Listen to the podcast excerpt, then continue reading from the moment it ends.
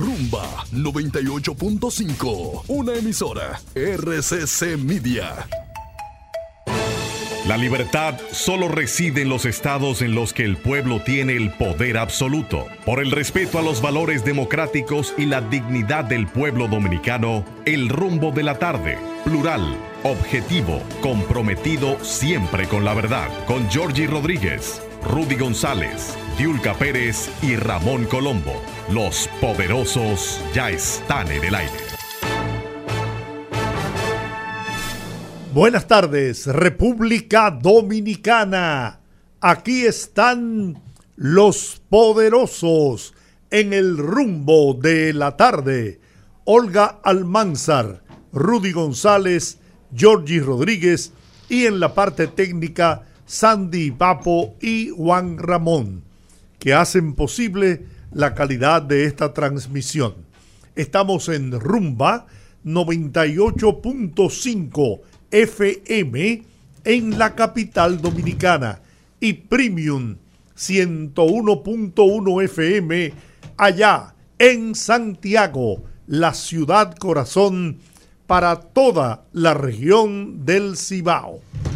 Felices de reencontrarnos después de esta Semana Santa, la Semana Mayor, que lamentablemente, y lo digo, de corazón lo digo, no es la semana que nosotros, cuando éramos ni siquiera niños ni jóvenes, cuando éramos adultos ya, solíamos pasar y celebrar. La solemnidad del recogimiento de, esos, de ese tiempo en el pasado, un pasado quizás no reciente, no, tampoco eh, lejano. Pero no muy lejano. Era. Se vivía de otra manera. Se valoraba de otra manera. Tristemente ahora pierden la vida por los excesos que cometen muchos ciudadanos en motocicletas, en motores, en vehículos, en el exceso en el consumo de alcohol.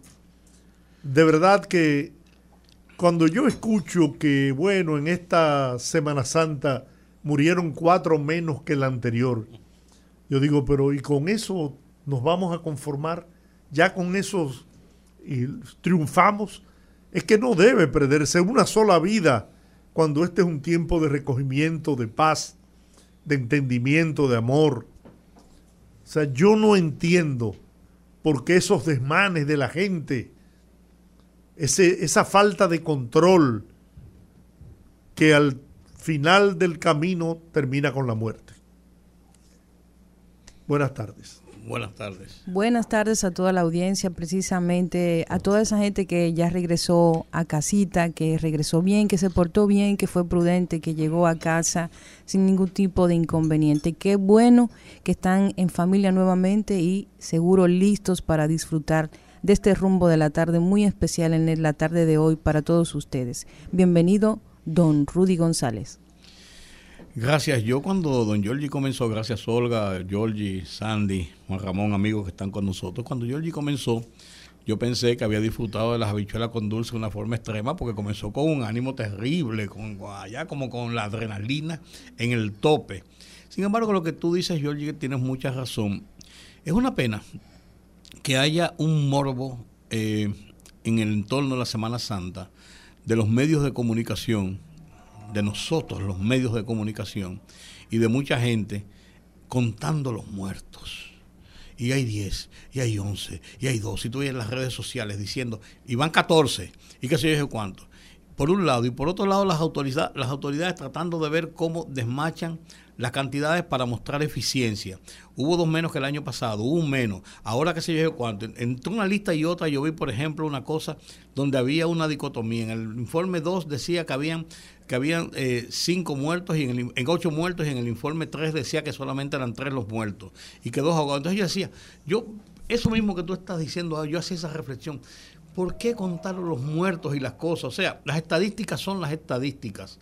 Bien, pero pareciera como que, como que andamos en la cacería, unos y otros, medios y autoridades, la gente, el morbo, el público, la cosa, como, como que ese es el, el, el leitmotiv del, del, momento. ¿Cuántos accidentes hubo? Que si en tal sitio, que si se ahogaron tanto. O sea, qué pena eso. En lo que tú dices, en lo que se ha convertido la Semana Santa, que es una semana esperada por, por una sociedad que veía en ese un momento de reflexión, de reflexión de la vida, de reflexión de, de, su fe, incluso de los que no eran cristianos o de los que no son cristianos, un momento para encontrarse consigo mismo, porque la reflexión no, tiene que ser eminentemente cristiana, sino para reflexionar sobre la vida, sobre qué he hecho, sobre qué estoy haciendo, hacia, dónde estoy hacia dónde voy.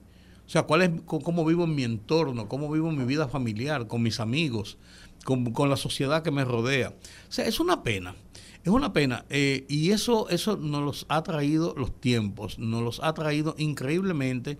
La, la, era de la comunicación y la tecnología ha contribuido grandemente a eso.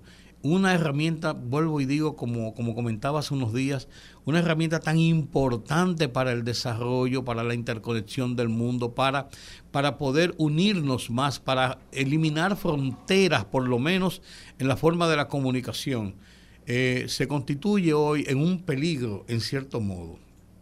Y eh, es una pena, es una pena, pero eh, lo que tenemos es que seguir diciéndolo y predicarlo, predicarlo diciendo, diciendo a la gente, señores, reflexionen. antes de, antes de, de asumir una, una, red social y comenzar a decir cosas, a darle like a algunas cosas, a, a comentar, a destruir muchas veces honras, a destruir muchas veces eh, reputaciones, a decir lo que le da la gana porque le da la gana, le da la gana de cualquiera, y si no, que, que, que, que explique y aclare, porque es lo que tiene que decir. Las cosas no son así, las cosas no son así. Eso lo que hace es llevarnos a ser una sociedad cada vez más distante y cada vez más eh, inclusiva en el sentido de retrotraerse a los demás. Yo no me abro porque después sabrá Dios lo que van a decir de mí. Esa, esa desconfianza es malo para una sociedad tan joven como la nuestra. Más de 6 millones de dominicanos, más de la mitad del pueblo dominicano, se, movió. se desplazó sí. de sus lugares donde vive, ya sea para donde familiares en el interior del país, a centros de veraneo. Señores, eso, eso es un movimiento tremendo, porque eso se produce, eso se produce eh, a partir del jueves sí. en la Sí, sí, mañana, sí, sí, sí. quizás miércoles ya en la tardecita, Son tarde 72 noche. horas.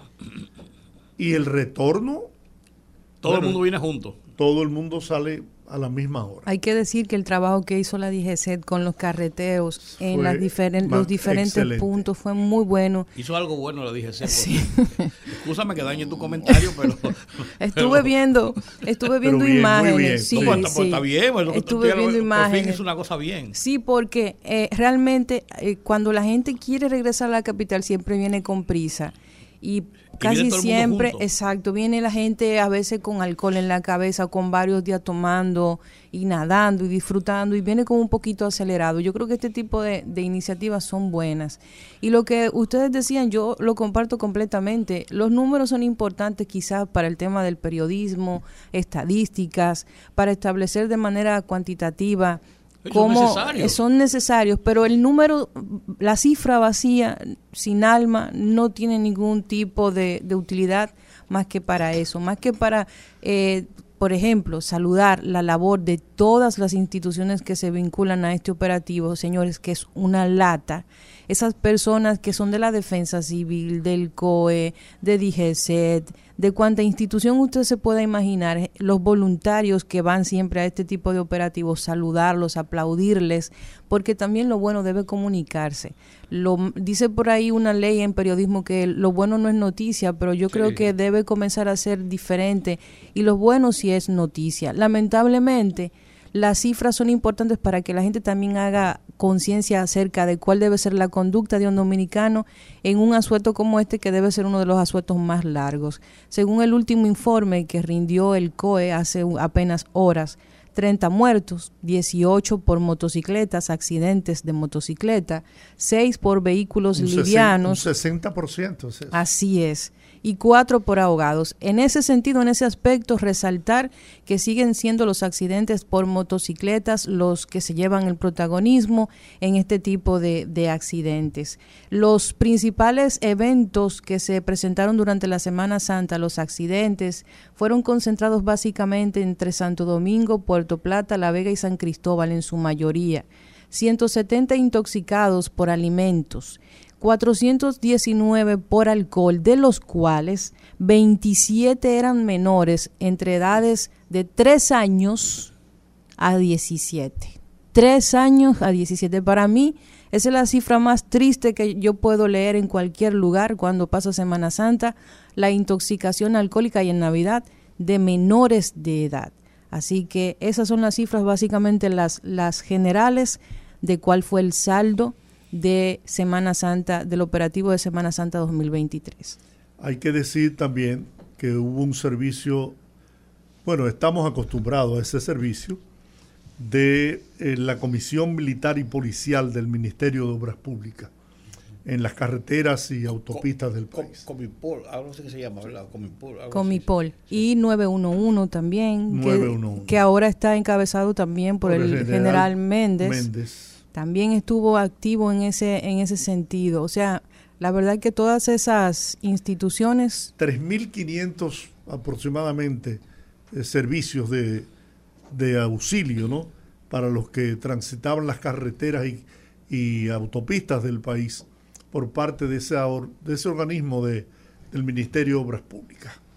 Sí, que, y, que es un organismo que tenía un sentido en una forma y otro, no tenía un sentido en otra forma tenía un sentido en cuanto al auxilio que daba principalmente en las carreteras. Yo no le veía mucho el, el sentido que tenía en hacer patrullaje en la ciudad y, e incluso patrullar en corredores que se hacían en las principales avenidas con servicios de obras públicas. Eso le corresponde a DGCEP y a la policía en tal caso. Y entonces también tener un, movimiento, un sentido en un momento determinado que era un cuartel militar con una serie de, de, cosas que hacían. El servicio de la carretera, desde que eso se implementó, siempre ha tenido una buena repercusión porque es un servicio necesario. Las carreteras de nosotros son bastante desoladas eh, y uno no consigue auxilio en muchos sitios. En los Estados Unidos, por ejemplo, hay una ley federal que establece que en las autopistas troncales, y ya eso se, está en todas las carreteras, incluso internas, en las autopistas troncales, cada 50 millas tiene que haber, por obligación, un centro de abastecimiento de combustible, un centro donde la gente pueda descansar, tomarse un café, entonces se han convertido en placitas, tomarse un café, tomarse un agua, descansar 10 minutos, ver una cosa ahí, dice, ay, me gusta este sombrero, lo que sea, que es un momento de descanso del trayecto, pero es obligatorio cada 50 millas en las carreteras federales, las carreteras troncales. Y ya la mayoría de las carreteras internas, la 86, la Tumpac Avenue, o sea, las carreteras principales troncales, tienen el mismo servicio obligatorio, 50 millas, un centro para la gente. Aquí no. Aquí tú puedes andar kilómetros y kilómetros y kilómetros. No encuentras un sitio donde ni siquiera desmontarte a, hacer una necesidad fisiológica, o tomar agua, o tomar un café. Menos en la autovía del este. ¿Por qué? Porque la gente se para en la, la, la autovía. No. no, eso está Chicabá. Chicabá. No, y está también donde está la, el, el, el, complejo Playa porque, Nueva Romana. Por, porque yo sé que tú siempre te paras ahí. Eh, no es que eso es obligatorio, que si no me paro yo, como siempre voy con la familia, ¿no? si voy con la familia, además el criterio que me arman adentro del carro, te va a pasar, te va a pasar. Oh, eso, eso, es terrible. De aquí para allá y de allá para acá. Sí. Oye, ojo. Eso es ida y vuelta. Ida y vuelta. Pero, por ejemplo, en, en la autovía, dos sitios, Georgie. Cuando está Playa Nueva Romana, que está la entrada para ese complejo ahí en San Pedro de Macorís, hay una placita ahí y la gente puede montarse, tomarse un café, tomarse un poco de agua, ir, a, ir al baño. Bien, y después de eso, chica, después no hay otra cosa.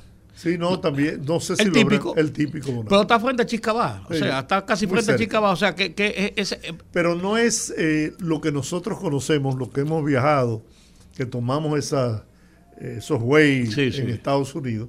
Por ejemplo, tú vas de Miami a Orlando Oh, y como tú dices, Te va hay pa- paradas obligatorias. obligatorias con todos los servicios sanitario, de comida, teléfonos, teléfono, de teléfono para emergencia y servicio de combustibles. Sí. Un gomero, siempre ahí te, te da un servicio completo de todo cuanto tú puedas necesitar para resolver un problema en el viaje. Entonces, en ese, en ese, en ese sentido, muchas carreteras de nosotros, por ejemplo, la carretera del Este, porque en la carretera del Cibao, tradicionalmente hay muchos puestecitos de parada, cada cierto tiempo, pues son individuales negocios. Pues en la carretera del Este, esos dos sitios, fuera de esos dos sitios, tú no consigues dónde, dónde detenerte. Y es un trayecto de 200 y pico de kilómetros. Entonces, eh, es incómodo. Entonces, ese, ese servicio del Ministerio de Obras Públicas ha venido a resolver un problema y además de eso, a llevar en cierto modo hasta tranquilidad, porque a ti se te queda el vehículo y tú puedes comenzar a montar en temor. Yo solo aquí, y entonces si viene una gente y se para y lo que sea, pues tú llamas a ellos, son militares, ya tú, ya tú tienes una forma incluso de, de seguridad, de resguardo para ti y tu familia. Entonces, eso, eso yo creo que es uno de los mejores servicios que se ha dado. Hay que ser, y yo quiero ser justo y, ah, pues honesto. Tú estás hoy en justicia. Eh. En reconocer que el Centro de Operaciones de Emergencia hizo su trabajo. Sí, no. El operativo... Eh, Semana Santa, eh, eh, prudencia por la vida, creo. No, no, no. Es algo con la vida, pero no es así. Fue montado con todas las medidas del lugar para proteger vidas, para orientar a la gente la otra parte, que es la que debemos poner los ciudadanos. Conciencia por la vida. Ahí, conciencia por la vida. Ahí faltó la conciencia de los ciudadanos. Porque usted puede poner cuantos puestos de vigilancia, incluso las autopistas y carreteras fueron vigiladas vía aérea por helicópteros de la Fuerza Aérea. Pero eso no es suficiente. Si usted comete una imprudencia que pone en peligro su vida y termina con la vida de otros. Entonces, hay que, por eso yo no, no, me atrevo a, evaluar ni a, ni a decir, bueno, hubo tantos muertos, mira, bajaron este año. No, porque es que las autoridades hicieron su trabajo. Los que fallamos fuimos los ciudadanos, que no respondimos a las medidas de seguridad establecidas por, los por las autoridades. Esa es la verdad. Usted puede decir lo que quiera ahora, pero las autoridades hicieron un despliegue como yo no había visto en, años anteriores. En las, en las autopistas y, en los lugares de... Cuarenta y pico de mil voluntarios trabajaron. Correcto. Entonces, yo no tengo que felicitar a, a, esos organismos porque ese es su deber, su responsabilidad, pero decirles que estén tranquilos, que no se preocupen ah, porque haya más o menos muertos, porque ustedes hicieron su trabajo. Quienes fallamos, como lo hacemos cada año, en tiempos como este, somos los ciudadanos, que no respetamos las medidas de seguridad, las leyes de tránsito, que cometemos exceso. ¿Cuánta gente? La Armada Dominicana tuvo que salir a rescatar como 25, 30 personas en alta mar que había una restricción de usar, de alejarse de las costas, precisamente porque estaba había un, había mal tiempo. Había un mal tiempo, había una vaguada anunciada que, por cierto, con mucho viento. Sí. Pero la gente, lamentablemente, la gente no entiende. Y los resultados están ahí. Hablando de la. Muchos hogares llorando hoy a, a sus seres queridos, pero... Hablando de la vaguada, Giorgi, eh, vi algunos eh, mm, meteorólogos o personas que manejan el tema de la tierra de que las lluvias no... Hoy una gente que dijo, esa lluvia que cayó no, no hicieron nada. Y yo digo que no. Yo digo que quizás no terminó con la sequía, pero alivió la resequedad de la tierra, vamos a decirlo en ese, en ese término. Alivió la sequía. Y acabó con los fuegos. Y además de eso, además de eso, extinguió los incendios, que iban en una proporción de que estaban descontrolados en, algún, en algunos lugares y otros que por irse prolongando estaban diezmando la posibilidad de los expertos en enfrentarlos y controlarlos. O sea, la lluvia hizo, hizo su trabajo. Yo creo que la lluvia fue interesante y la lluvia fue importante en un momento de mucha sequía. de mucha sequía. Eh, si no llenó las presas, que, ah, no, que las presas llegaron hasta la cota tal, que sé yo qué, que no llenó. A lo mejor no llenó. Ah, si cayó la principal lluvia, había un sitio que cayó más en las faldas de la montaña, de la cordillera, que en la cordillera en la altura. Bueno. Yo no sé, pero yo sé que esa lluvia ¿Cómo es tiene que- que... haber hecho un efecto yo- positivo a la sequía en, en frente a la Yo sequía te que puedo había. decir, el viernes, desde la tardecita y toda la noche, en Jarabacoa, que no está en la falda de la loma. No, sí, ¿eh? A cántaro. No, no, ¿cómo que le dicen? Eh, burrito, Burritos aparejados. burritos aparejados cayeron. Te lo digo porque yo tenía la intención de subir el sábado. Mi hijo, el tercero, pero el mayor con mi, eh, de mi eh, segunda familia, con mi esposa actual, cumplía años y queríamos darle la sorpresa. Michelle. Eh, no, Cristian. Ah. Cristian. Entonces, cuando yo vi lo que estaba pasando, que me enviaron unos videos, yo creo que te los envié, Sí, sí, yo yo dije, no, pero yo, No, así no. yo te felicitaré por videoconferencia, pero yo no voy a subir esa carretera a, a poner en riesgo mi vida. No. No, y una carretera para uno desconocida, en cierto Claro. modo, porque uno ha ido, ¿a qué- ¿cuántas veces a Jarabacoa? ¿Y qué, qué tiempo se pasa? Sí. Y lloviendo, y a veces se, se, se- se tapa con la, con la neblina.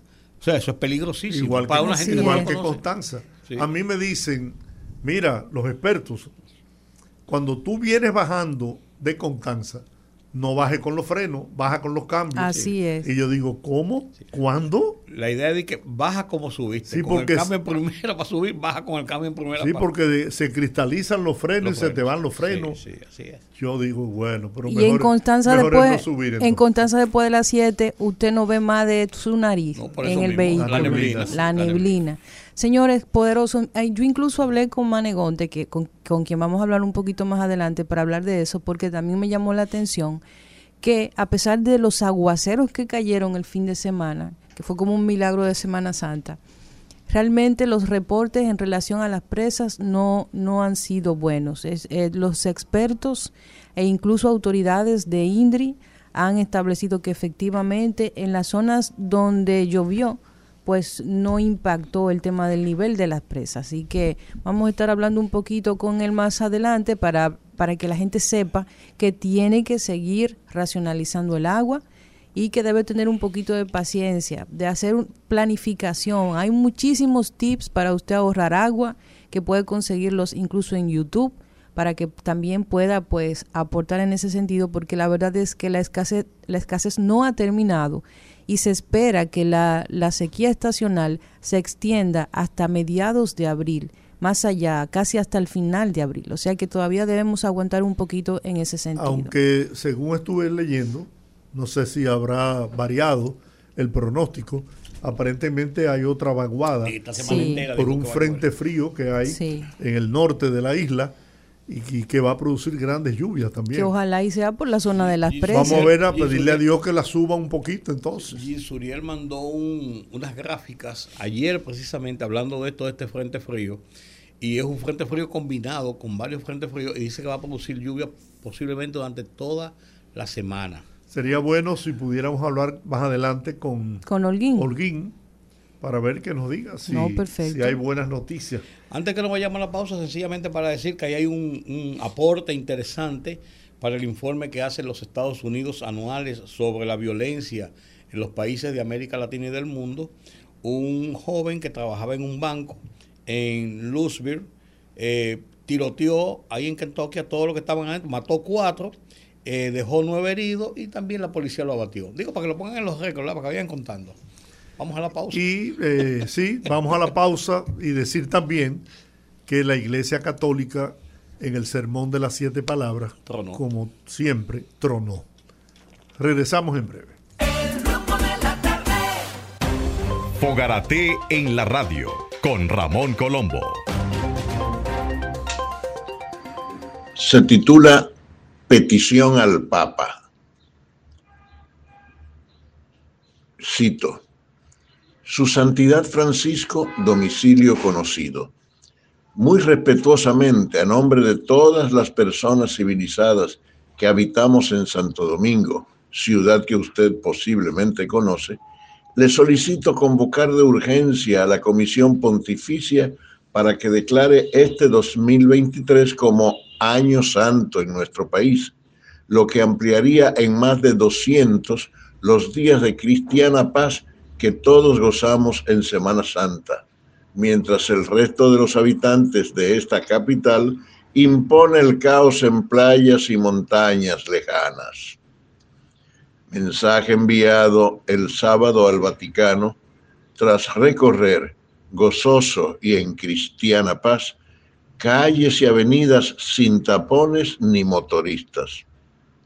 Pero el Papa no me hizo caso. Fogarate en la radio con Ramón Colombo.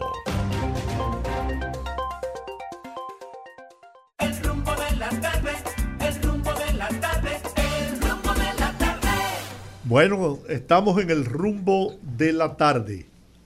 Hay una encuesta que la vamos a analizar eh, con profundidad mañana, pero que hoy vamos a dar pinceladas, ¿no? Porque yo sé que el morbo de la gente está al más alto nivel y quiere conocer lo que a la gente le interesa. A la gente no le importa si la inflación, si, si el cambio climático, no, no, no, no, le importa, por lo otro lo que le da sazón. no importa. La gente lo que quiere es saber quién va a ganar, quién está arriba. Bueno, ahorita vamos a hablar de eso.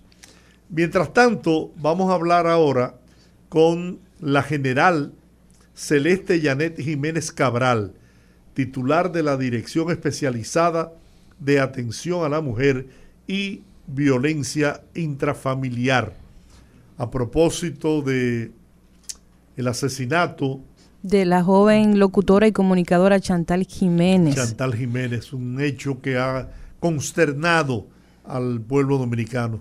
Eh, buenas tardes, general. Buenas tardes. Buenas tardes, un placer para mí escucharle. ¿Cómo se encuentra? Muy bien, Muy bien. agradecido de que aceptara nuestra llamada para conversar sobre este tema que tanto preocupa a la población dominicana. ¿Cómo le decimos? ¿La general? ¿La generala? ¿Cómo, cómo le decimos? ¿Cómo le gusta a usted No, no, no, no. A mí me gusta como le decíamos a Juana Saltitopa. A ella le decíamos la coronela. Entonces, bueno, sería interesante la generala, pero no sé si es correcto. La generala utiliza más el, el género femenino. Sí. Pero la Real Academia de la Lengua ya ha aceptado que también lo podamos diferenciar por el de manera que lo importante es que es un es un rango, ¿verdad?, que ostenta una mujer en este momento, que es mi persona y que en nombre de mi género y, de la clase que represento, pues me siento orgullosa y comprometida también a demostrar que que las mujeres podemos hacer cualquier tipo de trabajo. General, al fin y al cabo es una persona. General, oh, general este, este hecho, este episodio que pasó en el Sábado Santo ha consternado a la sociedad. Eh, situaciones como estas ocurren, usted dirá, frecuentemente, y uno lo ve en los periódicos y esto, pero hay a veces episodios que marcan a la gente. La gente se solidariza con el temor que esto, que esto provoca, el horror que esto provoca. En este caso, dos personas jóvenes, ella de 25 años, él de 35 años, dos personas profesionales, prometedores, cegar su vida en este sentido conmueve a uno. El organismo que usted eh, representa, ¿en qué puede ayudar situaciones de esta naturaleza y cómo acceder a esa ayuda? Eh, muy buenas tardes, Rudy. Un placer para mí conversar también con usted. Muchas gracias. Soy seguidora de su programa nocturno, ah, prácticamente. Me, me, me, honra, muchas gracias, muchas gracias. Usted no trabaja temprano, entonces. oye, oye, oye, este me enchinchando. Yo trabajo muy temprano, realmente es nuestra omisión. Pues mire, realmente es un tema muy lamentable que como usted bien dice ha consternado a la sociedad en pleno, pero es un tema que llama mucha reflexión. Lamentablemente a veces tenemos que aprender de los malos incidentes de la vida y este es un caso. Nosotros como Policía Nacional tenemos el deber constitucional de salvar vidas, propiedades y ser acompañante de la autoridad competente, en este caso la justicia. Y en ese sentido, la Dirección Especializada de Atención a la Mujer y Violencia Intrafamiliar tiene dentro de sus saberes el diseñar estrategias e implementarlas para lo que es la prevención, la persecución y la protección y la y seguridad a víctimas. Es decir, nosotros estamos prestos para atencionar los casos de violencia de género.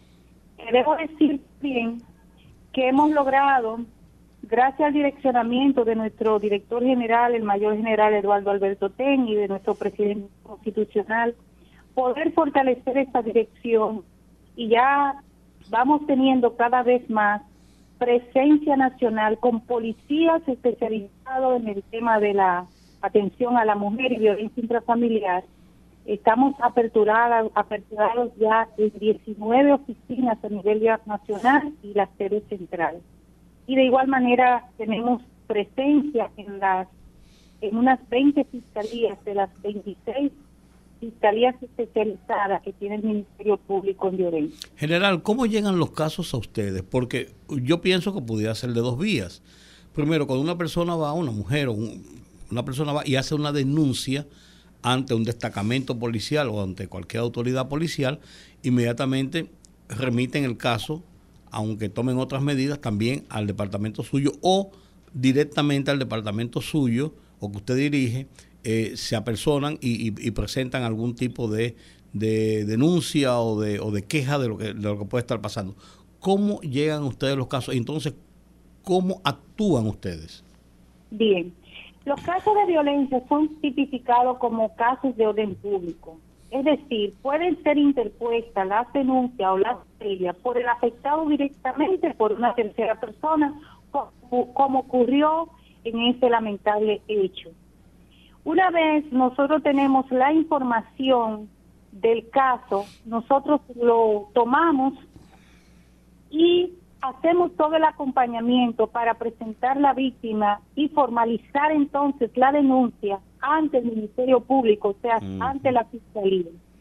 Adicional a eso, hacemos lo que es el sistema de protección a víctima, es decir, tenemos un registro donde de una u otra manera nosotros le hacemos monitoreo a la víctima. En ese sentido, vamos evaluando los riesgos, los niveles de peligrosidad que la víctima eh, tiene. Para eso tenemos una especie de, de barómetro, de barómetro para medir cuál es ese, esa peligrosidad. Me explico. Si la víctima refiere que el agresor la amenazó de muerte, hay un alto nivel de peligrosidad.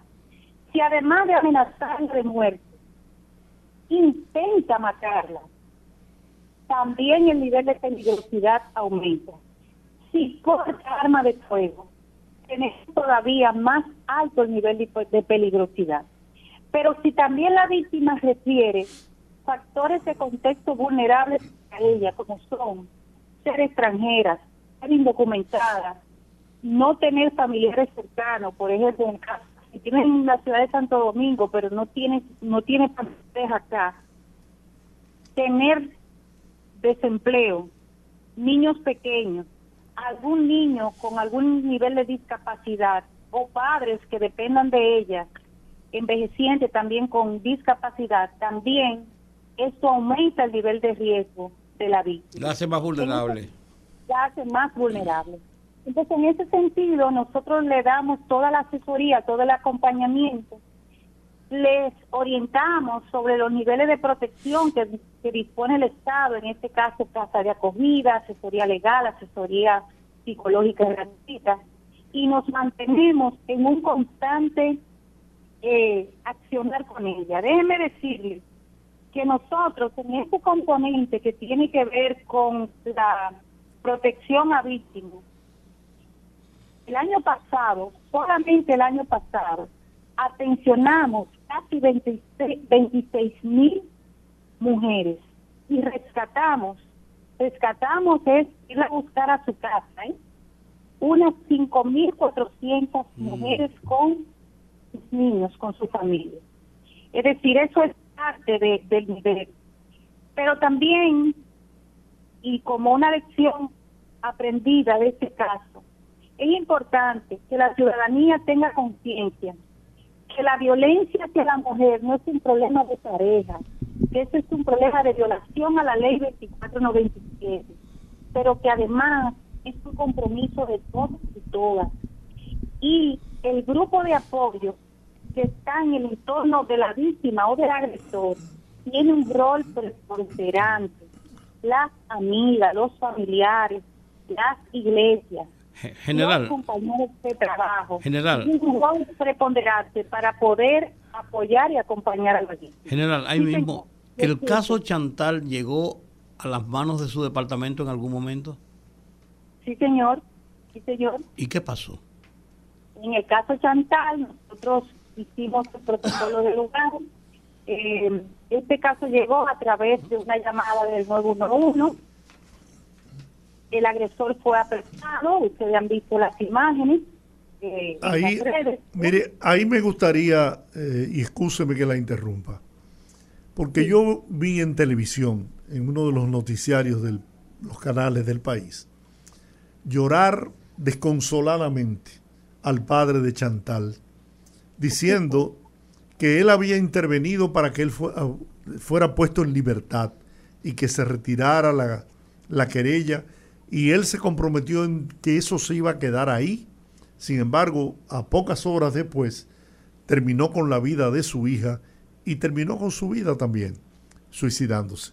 Entonces, yo no me explico si este, este señor había amenazado a esta joven de muerte, si había, se había puesto una querella, si la persona tenía un arma de fuego incluso, como por el simple hecho de que el padre de ella interviniera para que lo pusieran en libertad, porque a decir de él gozaba del aprecio y del cariño de, de la familia de ella, como las autoridades no tuvieron la precaución, por lo menos, yo no sé si haberlo puesto en libertad así por así, pero peor aún, no percatarse de que tenía un arma de fuego porque ella lo había denunciado. ¿O qué seguimiento se le dio? ¿O qué seguimiento se le dio?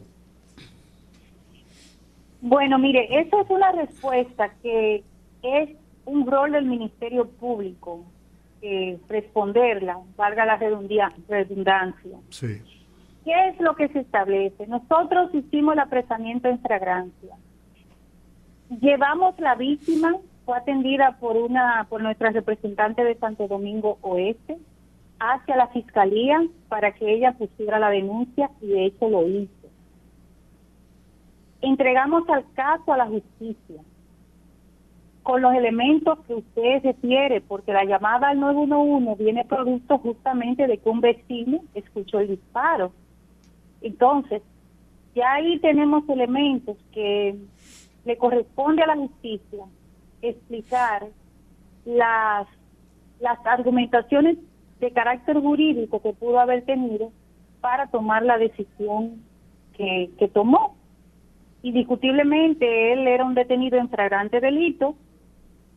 Esto eh, conlleva una detención por seis horas. El Ministerio Público debe tener toda la eh, evidencia para poder solicitar la orden de arresto.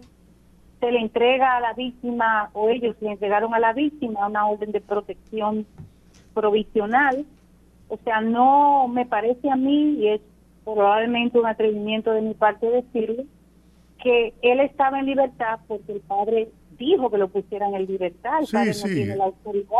Él lo dijo, él, lo reconoció públicamente. Él lo reconoció, pero él no tiene la autoridad. O sea, los argumentos que debió haber utilizado el Ministerio Público deben estar fundamentados y sostenidos en la aplicación del Código Procesal. O sea, que eh, aunque lo diga, eh, y así, así ocurrió, y fueron sus deseos, y fue su creencia en, el agresor de su hija, pero técnicamente el Ministerio Público debe tener la respuesta del por qué eh, lo hizo realmente, por qué lo puso en libertad y por qué no se tomó la precaución de retirar el arma y lamentablemente esto fue un hecho que ocurrió muy rápido también.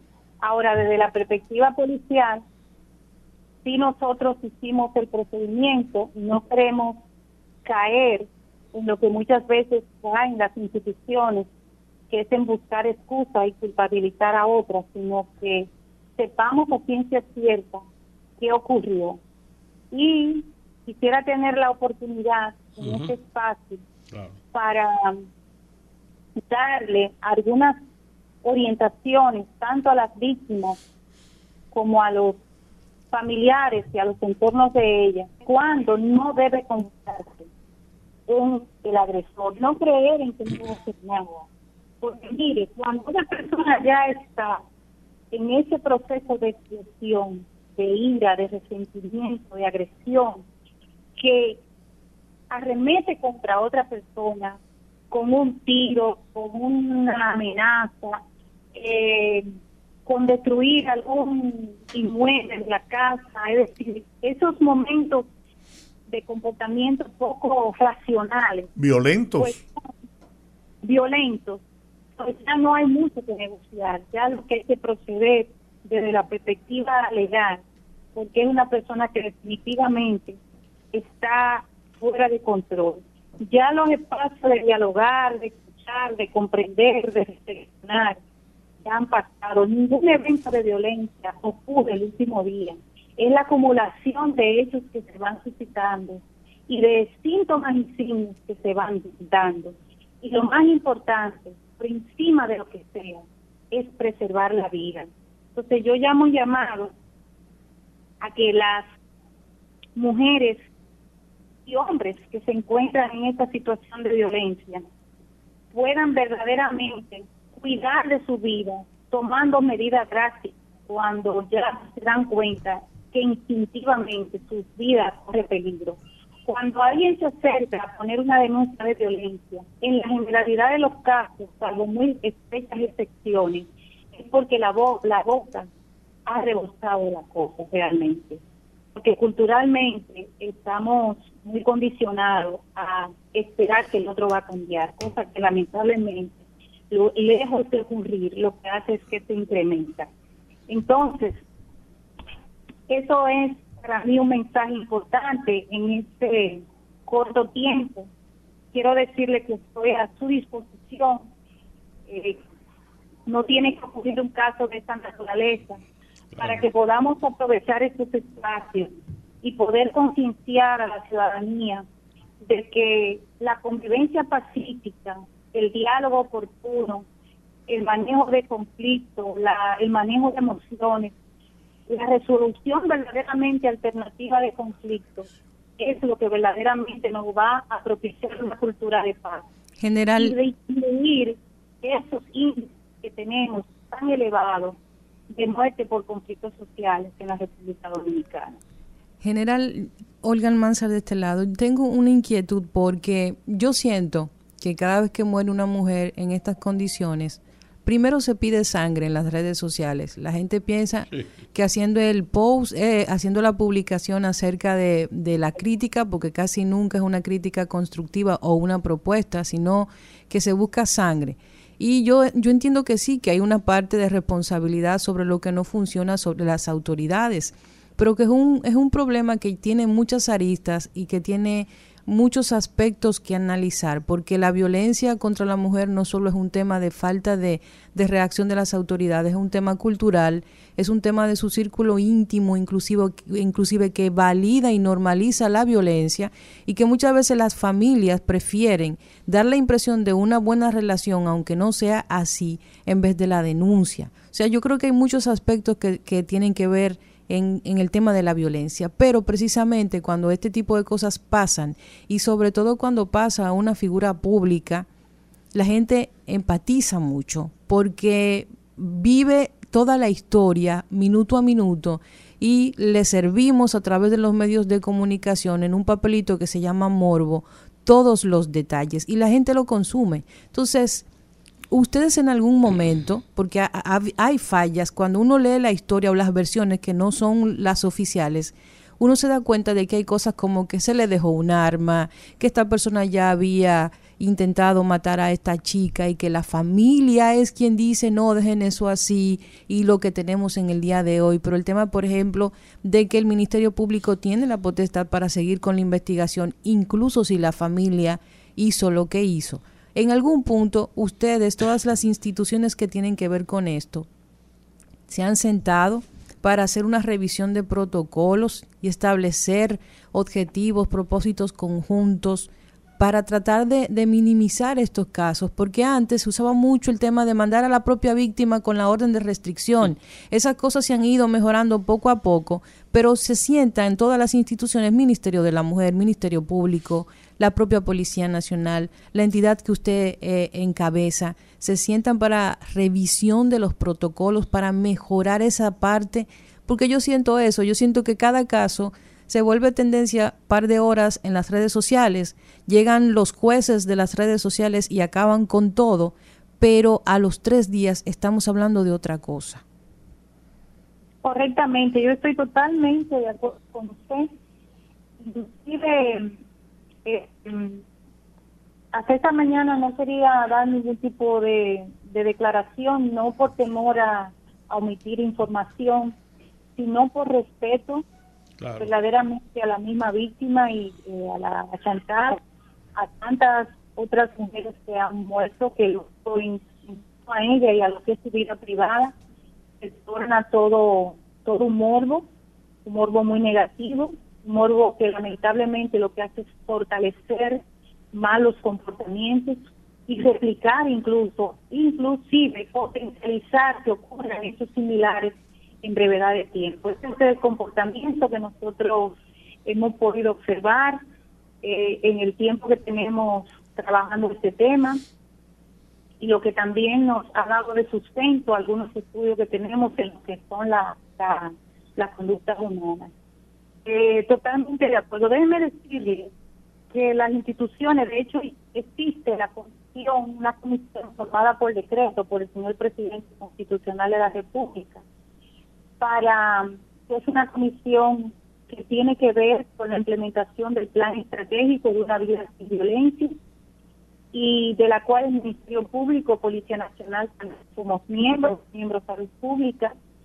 Eh, la mayoría de las instituciones tienen protocolos definidos, hay protocolos que son conjuntos, pero los protocolos los implementamos los seres humanos, ese es el tema los protocolos se diseñan eh, en documentos, pero al fin y al cabo somos los seres humanos los que tenemos que estar al pendiente de sensibilizarnos con esos niveles de riesgo que pueden envolver a esa víctima. No dejarlo a casos que casuísticamente se den o no se den, haciendo quizás el mismo, lo mismo pero en un caso se da, en otro caso se da, en otro caso se da y no suena porque no era una figura pública, pero en otro caso como este sí suena mucho. Yo creo que hay que establecerlo a la norma y a la empatía, saber que inmediatamente nosotros tenemos un caso de violencia, la vida de esa víctima, en cierto modo, está en nuestras manos, está en, los, en lo diligente que seamos y en los cautos que seamos es la importancia de que este tema se maneje por personal especializado, tanto del Ministerio Público, de Policía Nacional, del Ministerio de la Mujer, de Salud Pública, porque no es un tema que todo el mundo domina y que tampoco no es un tema que todo el mundo domina y tiene la misma sensibilidad que el mismo. Es la importancia de formar cada vez más a el personal que trabaja en este tema, es la importancia de que las instituciones dispongan de los de los mecanismos regulatorios y logística para poder desarrollar su trabajo. Y es la importancia de que todos y todas sepamos que cuando una amiga me cuenta lo que le está pasando podamos identificar que ella sí verdaderamente está en riesgo, no aconsejarla para decirle que, eso no es nada, eso es algo, eso es algo que está vulnerando tu vida.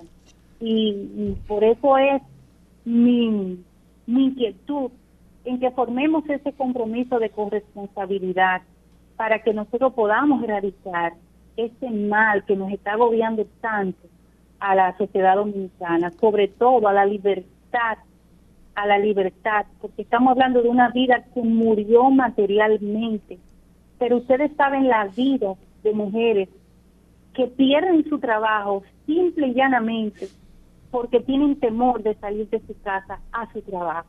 El desarrollo de la mujer que se ve cercenado muchas veces por ese tema. El desarrollo de los hijos que se están formando en estos hogares con, con estas, estos niveles de, poca funcionalidad y que están aprendiendo modelos que no son para nada saludables. Ahí es donde está, ahí está, usted ha dado ahora mismo en el clavo, como diría el pueblo. Ese es el origen de esa violencia que se vive en el país y en otra parte del mundo también. Es en, es en el núcleo familiar, es el ejemplo que esos niños que se convierten en adultos y reaccionan tal cual vieron la violencia que se generaba entre sus padres. Ahí está el asunto. ¿Cómo combatir eso para lograr cambiar esas conductas en, en el hogar y que esto no, no dañe a estos niños, adolescentes y mayores? Jordi, este es un tema muy profundo, muy profundo, muy complejo, que envuelve muchas aristas de la sociedad, desde lo educativo, desde lo cultural, desde a veces quieren pensar que nosotros lo que tenemos unas cuantas décadas acumuladas de experiencia de vida, queremos volver a los tiempos de antes. No, no, no. Es que esas normas básicas de comportamiento, mire, cuando solamente usted le tiene la oportunidad de decirle a la persona buenas tardes, ya usted baja la ira. Ya con ese segundo usted va bajando la ira. Entonces son temas muy profundos eh, que tienen que ver con comportamiento. Y ya de manera práctica, cuando ocurren eventos de esta, de esta naturaleza, que ya pasan al ámbito de la justicia porque se vulneró una ley, entonces, como dice la compañera, hay que ir buscando en el modo quién falló y dónde falló. El, el fallo debe ser identificado para corrección y vivimos en ese constante corregir, pero vuelvo y le digo, no es tema de diseñar protocolos, tenemos protocolos diseñados, eh, quizá deben ser evaluados. Es como el tema de las leyes, no es cuestión de hacer leyes, es de cumplir leyes. Es tema de sensibilizar realmente, de especializar personal en este tema. Y de llevar cada vez más conciencia a la, a la población, de que puedan identificar esta conducta, esa cultura que ha normalizado la violencia, que puedan identificar cuando esa normalización de ese comportamiento entonces está atentando contra la vida de un ser humano, que en este caso es una mujer, y como en este caso, una mujer joven, llena de vida, llena de sueños, llena de posibilidades, de esperanza, de cambio, de, trabajo, llena de vida, con un futuro por delante. Entonces, igual que el padre de Jesús, que fue otro ser humano, y aunque lo estamos viendo como un verdugo, él fue una víctima de su propia soberbia, de su propia eh, ira. Y quién sabe qué pasó, porque no tengo la información en esa, en esa crianza que, que él tuvo, que lo llevó a estos comportamientos.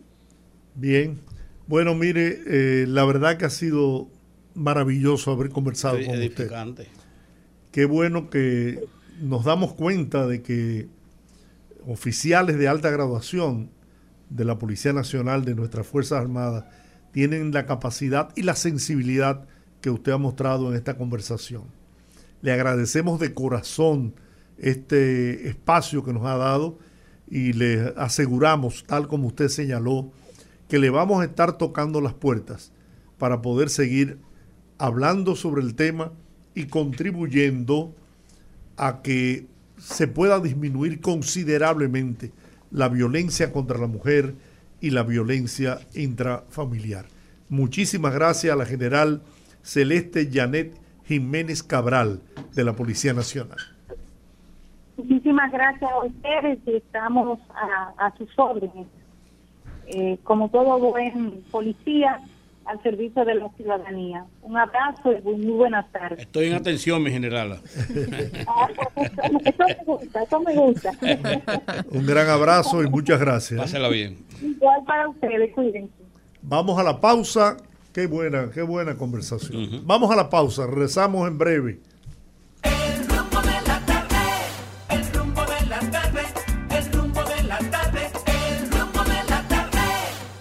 Bueno, aquí estamos de regreso en el rumbo de la tarde y usted tiene los números fríos, don Rudy. Frío, yo no soy, yo no soy un hombre frío, tú, no. tú estás equivocado. La encuesta Galo, ah, RCC ah. Media. Sí, aquí están los números, vamos, ¿Eh? arriba con ellos. sé que la gente está esperando esos numeritos. Hay mucha gente haciendo bembitas.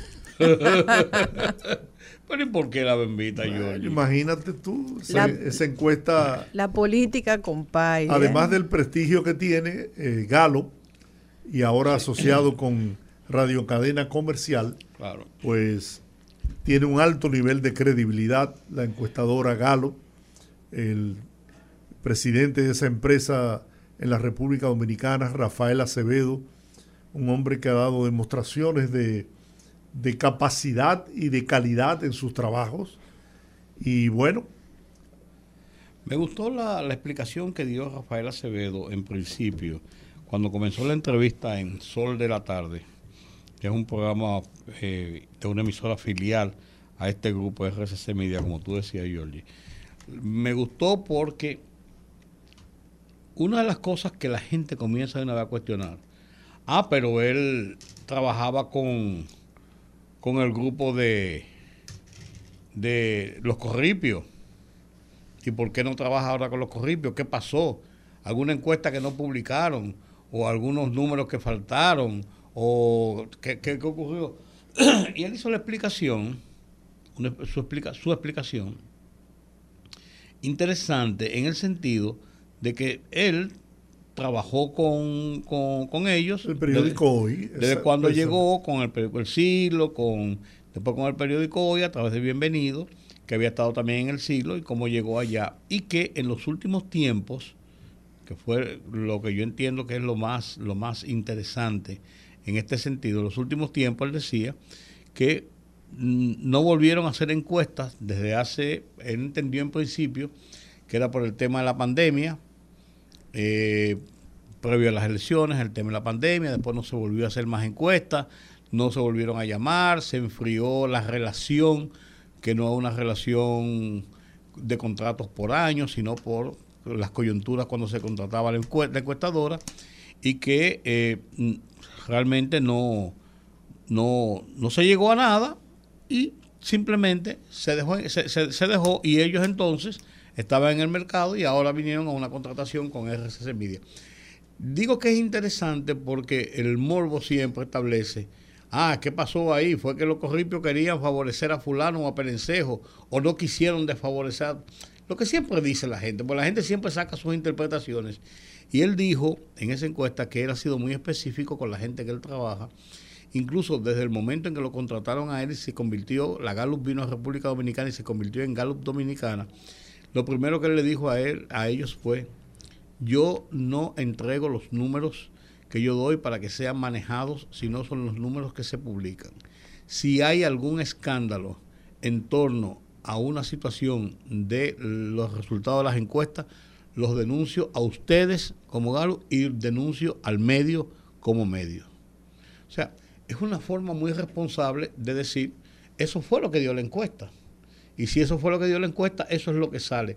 Y eso da un grado de confianza porque la gente ha generado mucha desconfianza en las encuestas porque hay encuestas y encuestas.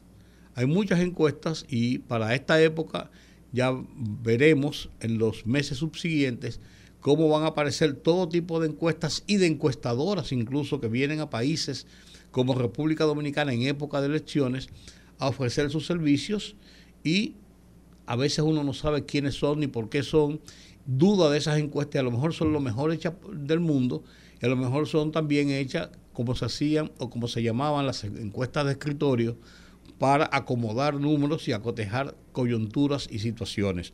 De todo se ha dado en este mundo de la política. Y nosotros, Giorgi, más que Olga, porque Olga es muy joven, pues Giorgi y yo que tenemos tanto tiempo bregando con esto, nosotros hemos visto encuestas y encuestas. ¿Es así o no es así, don Así es. Entonces, esta muestra, para no seguir, quería decir eso de, del principio, porque mucha gente se ha preguntado esto, y incluso amigos de uno han dicho, ay, ¿por, por, qué la GALU ahora de dónde aparece? Estaban escondidos. Incluso un amigo de nosotros dice, ¿y, ahora? ¿Y, y, cuál es el número? ¿Con quién van a poner adelante? ¿Quién van a poner adelante? O sea, con la idea de que eso es acomodado. Entonces, si hay esa percepción, no tiene sentido uno, uno eh, eh, entrar a las encuestas. A mí me gustan las encuestas. Yo creo que las encuestas son un método científico yo no le doy tanta importancia, como decía comentando antes de, antes de que comenzáramos, no le doy tanta importancia a las encuestas en, el, en la parte política, porque todavía falta mucho, pero lo tienen. Pero la gente lo que quiere es saber los posicionamientos. Yo escribí cuatro artículos, se lo comenté a ustedes, que se llamaban La Cosa, y se llamaban La Cosa porque, y comenzaba cada uno de esos artículos y yo analizaba los escenarios diferentes cuando uno se reúne con un grupo de personas, ve algo, lo primero que te preguntan es, ¿cómo tú ves la cosa? Porque entienden que uno como periodista sabe más de lo que ellos saben o que uno le dicen cosas y no quiere decir, y todo el mundo te pregunta lo mismo, ¿cómo tú ves la cosa? Entonces, la cosa es así, como tú lo veas, como tú quieres que lo vean, como tú quieres complacer a con quien tú estás hablando. Y yo decía ahí que hay gente que te pregunta, eh, Georgie, ¿cómo tú ves la cosa? Ah, mira, yo creo que eh, Leonel Fernández va a ganar la elección. Pues usted equivocado, ¿cómo va a ser? Entonces, eh, buscan un punto de partida de lo que tú dices para entonces ellos establecer su, su hipótesis o su, o su preferencia. Entonces, no tiene sentido. Entonces, las encuestas son las encuestas. Si hoy fueran las elecciones municipales del 24, ¿por sí, no, le, no, le, adorne más la no, ya. No, no, no, no, está bien, pero yo No ponga a sufrir la gente. no, pero yo creo que la explicación es válida porque yo creo que es una explicación que nosotros merece, eh, la gente merece que se la dé desde la óptica que nosotros tenemos. Si hoy fueran las elecciones municipales del 2024, ¿por qué candidato votaría usted? Por el PRM dice que un 50.1%. En la base total, realmente, un 44.95 en lo que se llama el Liquid Voters, que es la votación eh, ya más, extendida, un 50.1%. Un 50 Por el PLD, el 15.5%. Eh, Por el P, eh, la Fuerza del Pueblo, el 19.7%. Si fueran las elecciones hoy, las presidenciales del 2024, ¿por qué candidatos pero las, congresuales también. Las congresuales fue las que hablamos, ahora son las presidenciales. tú hablaste de las municipales. Municipales, bueno, aquí dice. Ahora las congresuales. Si hoy fueran las elecciones presidenciales, no, porque tengo el cuadro de las presidenciales. Ah, de las presidenciales, ¿por cuáles candidatos de cuál partido usted votaría? Están hablando, ya sabemos que los candidatos de los partidos son Luis, Abinader en el, por el PRM, Leonel Fernández por la Fuerza del Pueblo y Abel Martínez por el PLD. O sea, para que no nos leamos carta entre gitanos. El 54.1% dice que votaría por el PRM, en tal caso por Luis Abinader. El 14.17% votaría por el candidato del PLD, o sea, por Abel Martínez. Y el 23%, 23 votaría por la fuerza del pueblo, o sea, por Leonel Fernández. Ese es el, es el total de esas, esas eh, presidenciales. En las congresuales, lo, tú preguntabas, Giorgio, que pasa que el cuadro estaba más abajo. Eh, la misma pregunta, ¿por qué, usted, ¿por qué partido usted votaría? Los candidatos de 48% por 48.2% eh, por la gente del PRM, por los candidatos del PRM, el 14.5 por los candidatos del PLD y el 20.3 por los candidatos de la Fuerza del Pueblo.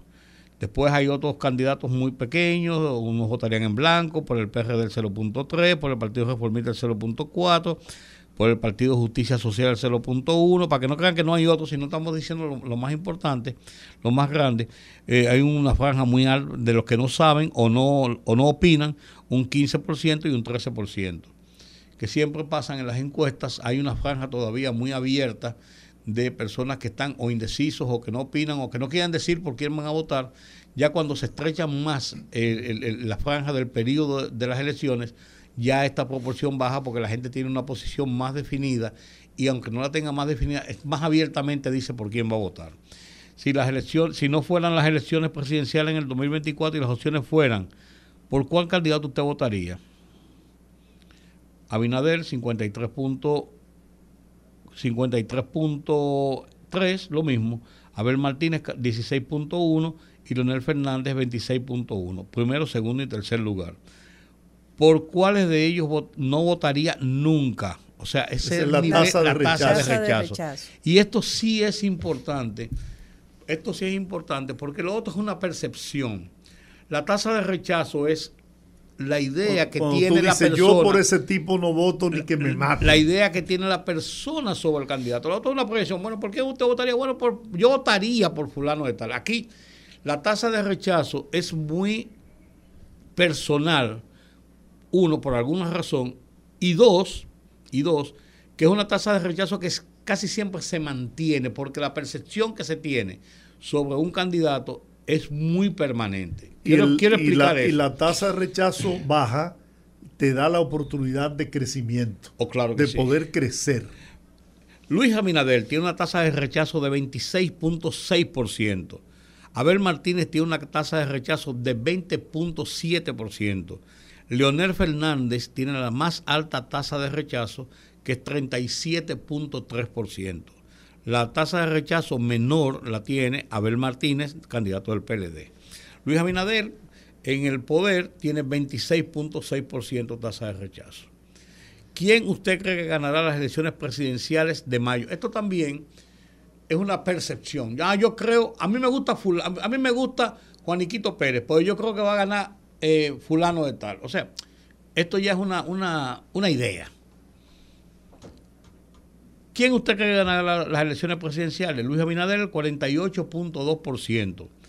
Por Leonel Fernández, el 23.5%. Y por Abel Martínez, del PLD, el 12.4%. En esto es interesante establecer, establecer oye, la otra pregunta y mismo, para, para dar una opinión sobre esto. ¿Quién le gustaría que gane las elecciones? Yo puede ser que yo diga, yo a mí me gusta Juan, pero mejor que Pedro gane, porque Pedro es mejor candidato a final de cuentas, aunque el mío es Juan. Esto también es un deseo. ¿Quién le gustaría a usted que gane las elecciones? El 46%, punto 9, Luis Abinader con un 47%, el 26.7% eh, Leonel Fernández y el 17.3% Abel Martínez. En estas dos preguntas yo solamente quiero acotar lo siguiente. ¿Quién usted cree que va a ganar? Es una idea de lo que quién, quién usted le gustaría que va a ganar. Es una idea de quién usted le gustaría. En estas están bastante parejas las mismas posiciones, tanto en quién usted cree que va a ganar y en quién le gustaría. Eh, Luis Abinader con un 48, una y un 46.9, que es un 47 otra. Leonel Fernández en el segundo lugar con un 23.5 en una, con un 26.7 en otra y en, la, en, la, en una de ellas, en quién usted cree que va a ganar 12% Abel Martínez y en la quién usted le gustaría que ganara 17% Abel Martínez. En esto yo quiero detenerme ahí solamente para decir, en todas las perspectivas que hemos estado viendo y las, las ideas de la gente, mantiene el mismo ritmo Luis Leonel Abel. Luis Leonel Abel, con excepción de la tasa de rechazo, que es Leonel Luis Abel. O sea, Abel tiene la menor, tasa de rechazo, Leonel la mayor y Luis Abinader la, segunda. En los escenarios eventuales de segunda vuelta, ¿usted cree que alguno de los actuales candidatos podría sacar más de la mitad de los votos en mayo del 24? O sea, más del 50% del total y por tanto las elecciones se decidirán en una primera vuelta. Bueno, un 61%. 63.8. Yo estoy ciego, pues, escúchame. 63.8 dice que... Luis Abinader. no, no, no. Algunos consideran que más de la mitad de los, más de los votos de las elecciones. De los actuales candidatos. Sí, podían ir en la, se podía ir a la primera vuelta. Es que está en un color azul muy intenso. Muy intenso. Y yo no lo, no, no lo distingo bien. Entonces, ninguno eh, está, dice que, que, ninguno conseguirá más de la mitad de la segunda vuelta, eso es un 30%, y uno que el grupo que no sabe es un 5.6%. O sea, el 63% entiende que sí va a ganar en la primera vuelta el candidato Luis Abinader, 56.0%, 25% en Leonel Fernández y el 13.1% de Luis Abinader. Esos son los candidatos que usted cree que sacarán más de la mitad de los votos. Solamente Luis Abinader pasaría esa barrera. Eso, eso significa que la percepción que tiene la gente es de que Luis Abinader ganaría en primera vuelta porque sacaría más de la mitad de, sí, 50 más Y eso es consono en todo lo que hay. Lo En caso de que haya una segunda vuelta, ¿por cuáles de estos candidatos usted votaría? Ya, en la, ya estamos en la segunda vuelta. El 45% por Luis Abinader, 45.9, que es un 46. Eh, por Leonel Fernández, un 27.9, que es un 28. Y Abel Martínez, un 19.9, que es un, es un 20. O sea, 46, 28 y 20. ¿Cuál de estos candidatos usted votaría? En caso de que haya una segunda vuelta, el 45% votaría por Luis Abinader. Bueno, eso, está, eso fue lo que acabo de decir. Ahora supongamos que hay una segunda vuelta y los candidatos fueran Abinader por el PRM, 55, escenario 1. Con Abel Martínez, sacaría el 37 Abel Martínez. En el escenario 2, eh, Abel Luis, Luis, Abinader sacaría un 55. 55 y el segundo que sería eh, Abel Martínez, en el caso de Abel Martínez, un 37%. En el segundo escenario serían Leonel Fernández versus Abel Martínez. En ese escenario, ellos dos de frente, Leonel Fernández obtendría un 38.8%, mientras que Abel Martínez tendría un 40.6%. Mira cómo se da un escenario, ellos dos enfrentados, cómo eh, Abel Martínez tiene más votación que Leonel Fernández, mientras que en las otras preguntas, Leonel Fernández tenía una mayor eh, votación frente a Abel Martínez cuando lo bailoteaban a los tres juntos. En unas elecciones en que fueran Luis Abinader versus Leonel Fernández, Luis Abinader obtuviera el 53.3% y Leonel Fernández el 36.5%. O sea, Leonel Fernández en los, en los, tres, en los, dos escenarios en que se bailotea mantiene una posición de un 36.5, un 38.8. Simpatía por los partidos políticos todos los partidos grandes, pequeños que hay en el país, díganme por favor el partido por el cual usted simpatiza, prefiere o por el cual más se inclina.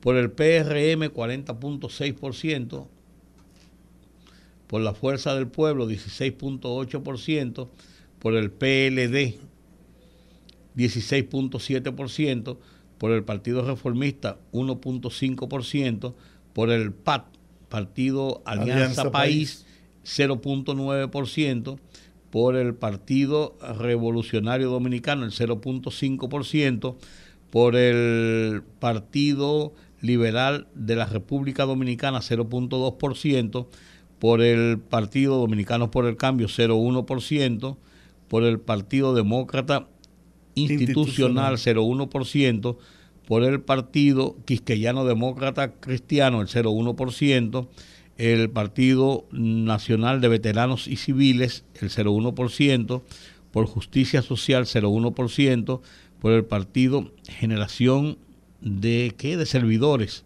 ¿Cuál es eso? Yo no conocía ese partido, Jordi. 0,1, no, yo no lo conocía, tú yo lo conocías. Tampoco. 0,1%, por la Fuerza Nacional Progresista, el 0%, por la Unión Democrática Cristiana, el 0%, por la Alianza por la democracia el 0%, ninguno tiene la mayor alta tasa de votación. Ninguno tiene la mayor alta tasa de votación. Después de los dos, después de los... Después, después del, del, PRM. Bueno, sí, después del PRM que, sí, sí, que tiene 40, después tiene el 19.1%. Por encima de la fuerza del pueblo y, del Partido de la Liberación. Independientemente de su posición política, ¿usted aprueba o desaprueba la gestión del presidente Luis Abinader en estos dos años y ocho meses de gobierno? El 62% la aprueba, el 36% no la aprueba.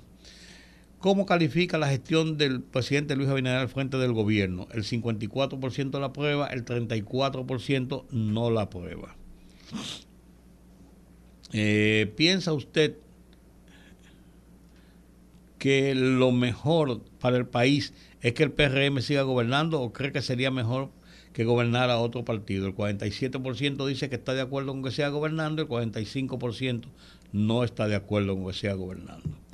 Ahí termina, eh, ah no, todavía falta, sí, ahí termina la parte política, esencialmente política, y le damos un repasito a la, situación social, lo dejamos para mañana, Georgie. Sí, mañana tenemos al doctor César Mella. Eh, eh, Manegonte también. También. ok, entonces vamos a dejar para mañana la parte de la situación económica, la situación social del país. Pero eso confirma esa teoría que yo sostenía de que a quien le ha convenido todo este movimiento de enjuiciamiento a las principales figuras del Partido de la Liberación Dominicana, del gobierno de Danilo Medina, es a la fuerza del pueblo y a su candidato Leonel Fernández. No hay dudas. Sí. Por esos números. Mira, sí, bueno, por esos números. Yo te digo, yo insisto en que a mí me gusta la parte política es tan... Fíjate que, hay, que, se habla mucho en la parte política, Georgie, de qué usted prefiere, de qué usted querría, de qué usted, es, de, aunque usted no esté de acuerdo, pero qué usted preferiría. O sea, son muy, son muy subjetivas las respuestas en ese sentido y que pueden ser muy variables.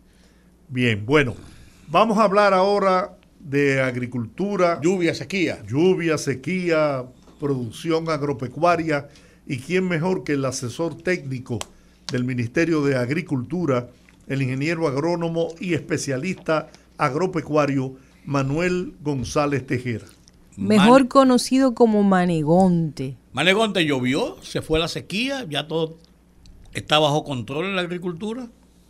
Aló, sí, buenas, buenas. Buenas, se fue, llovió, llegó la, se fue la sequía. ¿Qué, es lo que está pasando? No, no, no, no, no, está lloviendo, pero la sequía no se ha ido. ¿Y entonces? Acuérdense que la sequía tiene, tiene tres fases, tres etapas. ¿Cuáles son? Eh, la primera es la sequía meteorológica, que es la que es referente a la cantidad de lluvia en determinado tiempo, periodo.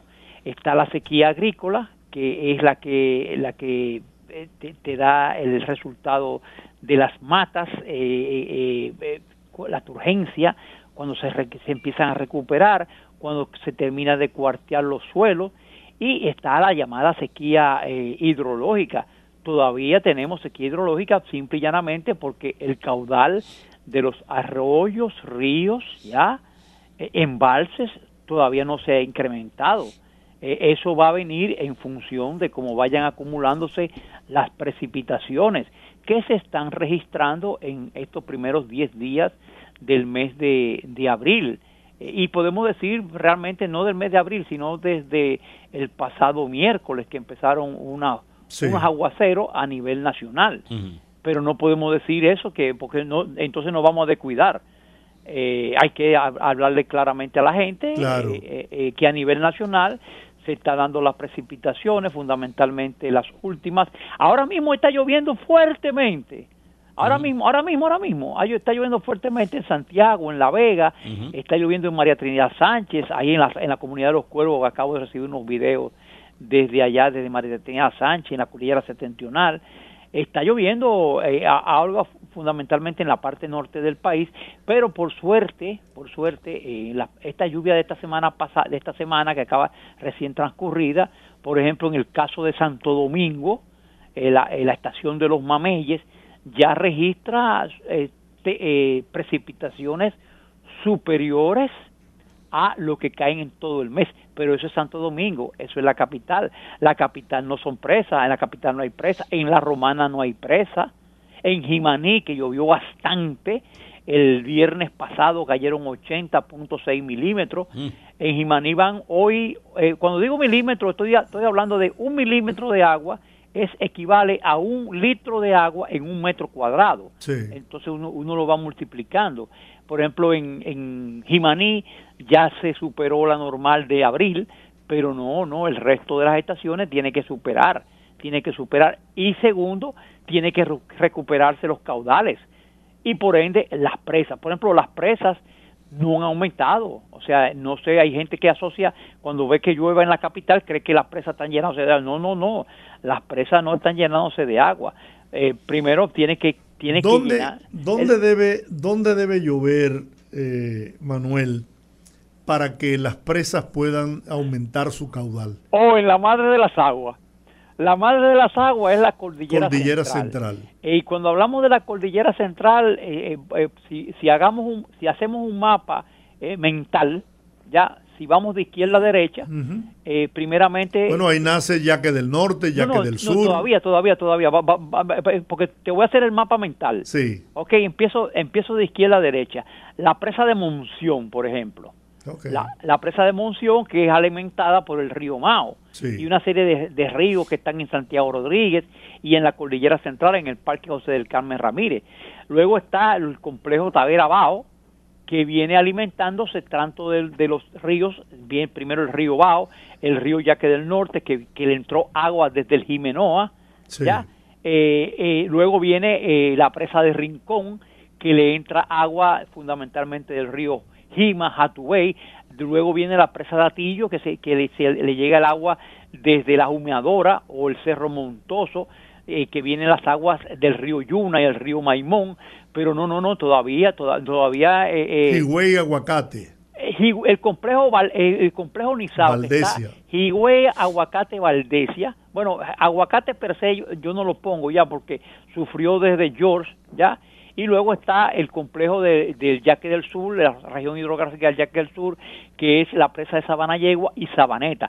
Hasta ahora, hasta ahora, ninguno de esos, la única, el único embalse que incrementó ligeritamente, pero no fue por la lluvia, sino por fue por el manejo que le da el, el Comité de Operaciones de Emergencia, de, el COPRE de, presas, eh, que se le hace a la presa de Rincón porque estaba muy baja eh, Tuvieron que alimentarla a través de unos arroyos. De Yuna Cañabón, del río Yuna, de, algunos arroyos no, sino del río Yuna.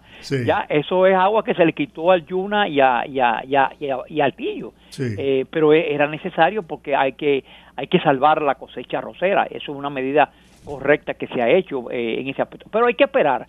Yo le sugiero a la gente que no nos desesperemos eh, yo sé que hemos, estamos pasando el trauma de esta gran sequía estacional que empieza normalmente, eh, eh, empezó el primero de diciembre, ¿ya? y no, no, no, tranquilo, vamos a esperar cómo va pintando el mes. Por suerte, por suerte, el mes va pintando bien. ¿Por qué? Porque en función de la climatología dinámica de la española, de, nuestra isla, ahora mismo tenemos en el Océano Atlántico el anticiclón de las Azores se alejó, o sea, una H que se pone o una alta presión que se alejó de nuestra isla. Segundo, la proximidad de un sistema frontal que viene del, norte de las Bahamas, Cuba, eh, el, este de, Florida y una vaguada prefrontal que se está colocada ahora mismo al norte de, eh, de, la, de, la isla. O sea, específicamente su eje sur está ahora mismo al, eh, eh, como a unas 60 millas al norte de Montecristi, ya el eje, el eje sur de esa vaguada prefrontal. Entonces, eso está interactuando y está originando estos aguaceros que estamos viendo en estos días. Esa es agua bendita entonces. Sí, no, no, todo el agua es bendita. Todo el agua es bendita. Pues tú, sabes, Tú sabes, lo que te, tú sabes lo que te está diciendo, ¿verdad? Georgie, Georgie. a, ver, si tú eres un buen bateador. No, no, no, tú sabes que, Georgie, yo estaba recordándole a Olguita que eh, tú eres pedacito de Quisqueya. Así mismo es. Y, y, la, mucha, y mucha gente cuando yo digo eso, dice, pero van a caer, ¿de, de, qué año tú estás hablando? Bueno, yo no sé de, qué año estoy hablando. Del, del año, estás hablando del año 1966, cuando yo, cuando yo era animador del programa Sábado de Ronda y tenía 19 años de edad. Pedacito de Quisqueya. Sí, señor. Eso era, eso era famoso. Y Rudy, yo te conozco, Rudy, desde la época de San Antonio. déjalo así. Manegón te está enseñando la cédula. Indiscreto. ¿Cómo, cómo, cómo, cómo, Indiscreto. Está enseñando la cédula, Manegonte. No, no, no, no. Lo que pasa es que somos de la misma generación. Claro, somos de la claro, misma claro, generación. claro, claro. Aunque Georgie me lleva posiblemente dos años, tres años, pero no importa. Tú y yo importa. somos de la misma edad. Somos de la misma edad, somos de la misma edad, Rudy. Rudy, y Rudy tú y yo sí somos eh, parejos. Sí, sí, sí. Yo sí, soy sí. del 53. Y yo nací el 50, Ay, yo- te llevo yo- tres años. Yo te llevo entonces seis años. Sí, así, no, no, ya eh, esp- espero que hayan comprendido el- esta explicación que le acabamos Claro, de dar sobre las lluvias, sobre la sequía. Eh, todavía ¿Cómo? no se puede decir que se ha acabado sequía, no se ha acabado. ¿Cómo Ya. va esto a afectar la producción agropecuaria, el precio de los productos agropecuarios? ¿Qué va a pasar con Mira, muy buena pregunta. Nadie se muere en la víspera. O sea, eh, yo te diría lo siguiente. Por suerte en nuestro país hay un gran sector productivo que está produciendo, independientemente de las condiciones climáticas, está produciendo. Pero, por ejemplo, el, el- los cultivos que están bajo riego, ya eh, eh, eh, están respondiendo bien todavía. Todavía responde bien porque se le ha suministrado el agua correctamente y adecuadamente en su momento. Ahora, los cultivos que no que no dependen de, de- del riego, como son por ejemplo cultivos de yuca, batata, plátano en algunas en las zonas de secano, no, no, esa, es- esos cultivos han sufrido alguito con, con- la con la falta de agua. Pero yo te voy a decir una cosa, se recuperan rápido. Con estas lluvias de ahora de, de abril se van a estar recuperando rápidamente. Por ejemplo, el caso de Piña, ahora mismo estaba viendo eh, muchos amigos eh, en la zona de Cotuí que están eh, eh, ya se entusiasmaron porque le está cayendo agua a sus piñas. Y en el caso de la caña de azúcar, eh, ha sido bueno, ha sido bueno. Así que nada, eh, eh, adelante. Bueno. No, que esperemos, esperemos que realmente estas nuevas lluvias que, que se están anunciando sean de provecho. Pero a mí también me preocupa, Manigonte, porque hay gente que piensa que porque está lloviendo ya no hay problemas con la racionalización del agua. No, no, no, no, no, no, no, no, hay que- no, al contrario, ahora mismo es fundamental, eh, no, no la racionalización, el ahorro del agua, o sea, la gente no gaste agua. Eh, yo siempre lo he dicho, eh, yo tengo una consigna que digo todos los días en el, programa que hablo diariamente en fotosíntesis, dominicano, cada gota cuenta, aunque sea un chin, ahorra el agua. Tenemos que ahorrar el agua. Ahora mismo, eh, esto es tiempo, ¿tú sabes de qué? De bañarse junto a su pareja, por ejemplo. Bueno. Segundo, ¿Es un baño romántico? Sí, no, no, bueno, romántico, pero fundamentalmente. Esta eh, sequía va a elevar, a elevar lo- la tasa de natalidad, No de, Manegonte. no, no de es- correcto, Manegonte, no de ideas. Es correcto, es correcto. Entonces, por ejemplo, cepillarse eh, sin, sin, sin la llave abierta, afeitarse por igual, Claro. lavarse la cara eh, con un poquito de agua, porque ahí tenemos que, hay, hay que ver una cosa, eh, te- eh, a, a muchos tenemos agua, pero muchi- pero muchísimos no, te- no tienen agua. Así es. Eh, y tienen que estar gastando eh, eh, de sus ingresos, tienen que gastar en, en- en camiones de agua, como está ocurriendo en muchos sectores del Gran Santo Domingo, y no solamente del Gran Santo Domingo, sino también en algunas eh, otras zonas del país. Lo fundamental ahora mismo es ahorrar agua, ahorrar agua eh, y, y usarla racionalmente. Muy bien, Perfecto. bueno, gracias a el amigo ingeniero agrónomo y especialista agropecuario Manuel González Tejera, Manegonte. Manegonte. Gracias por estar con nosotros. Bendiciones, bendiciones a todos. Gracias, Amén, Manegonte. igual para ti.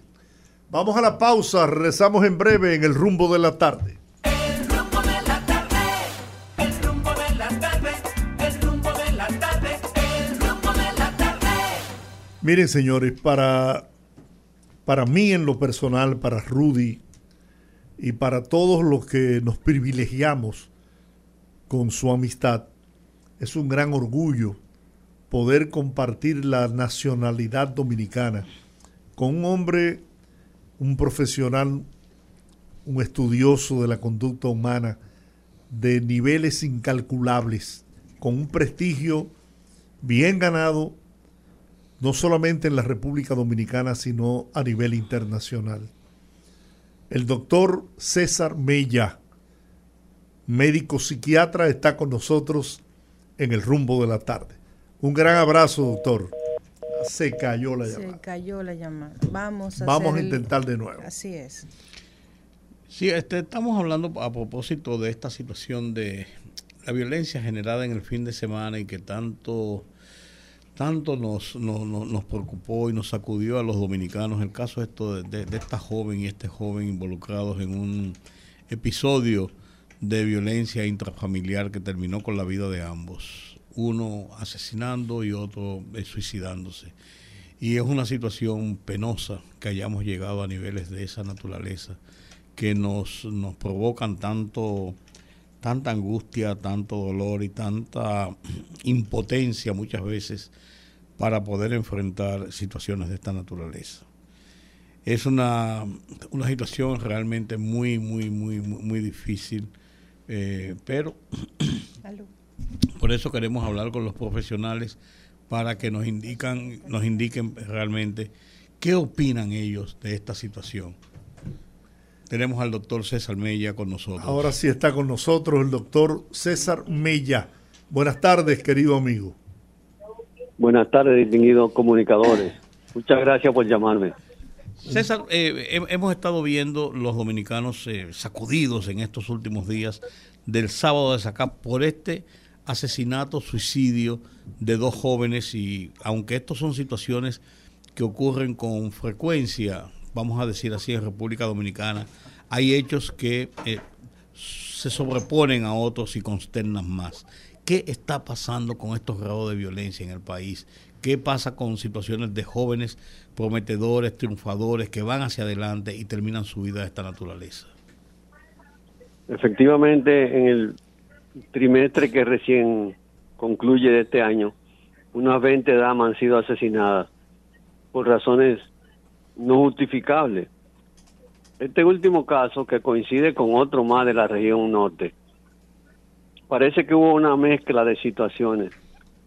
La primera es que es evidente que ella no quería seguir la relación, que ya rondaba los cinco años, ella 25 años, el 35.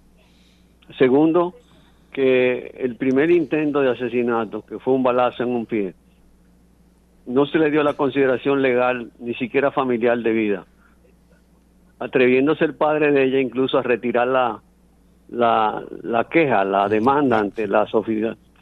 Y las autoridades policiales y judiciales le entregaron su arma de fuego a un hombre que definitivamente tenía el planeamiento de quitarle la vida a la que él entendía que debía ser su mujer. Una muchacha linda, preparada, en vía de ascenso, que parece ser que dejó atrás, por decirlo así, en términos psicosociales y laborales, al que había sido su pareja.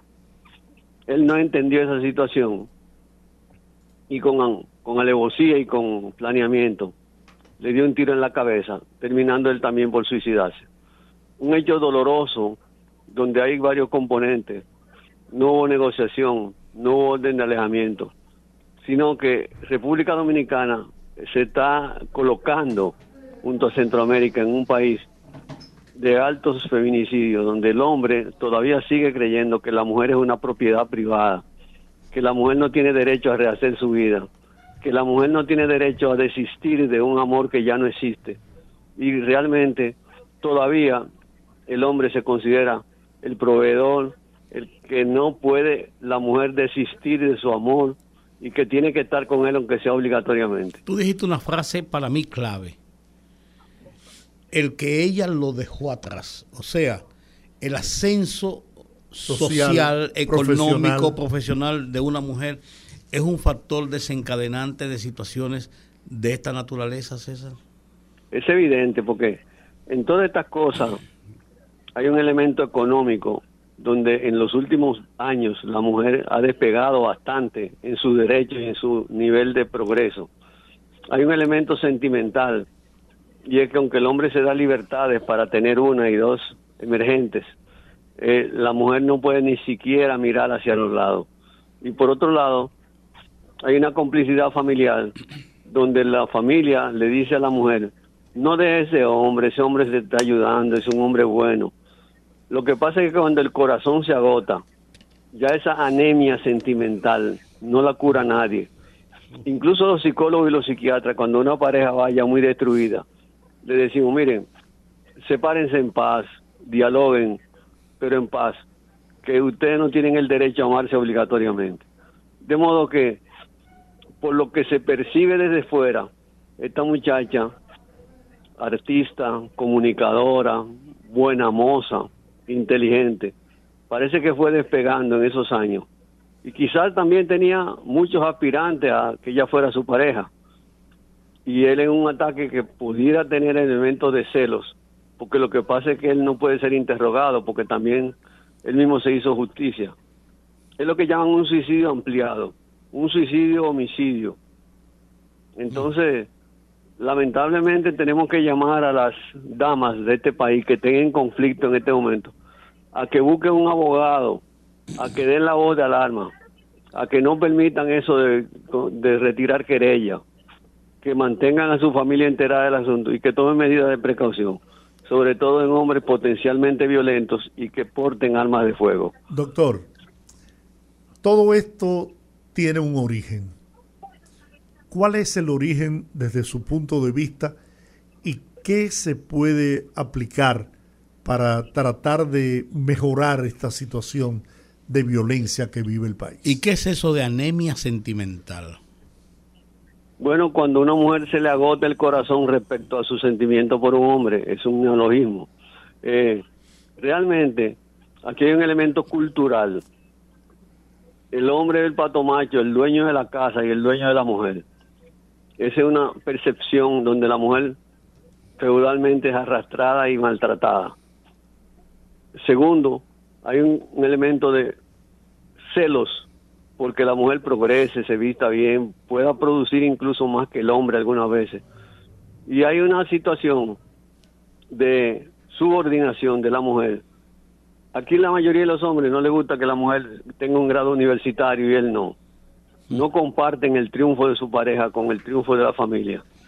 Y por otra parte, muchos hombres que tienen mujeres elegantes, buena moza, dispuestas, progresistas, no saben compartirla y como el pueblo dice se acomplejan frente a una india como ella que lo que parece es una reina de belleza pero ya la perdimos lamentablemente.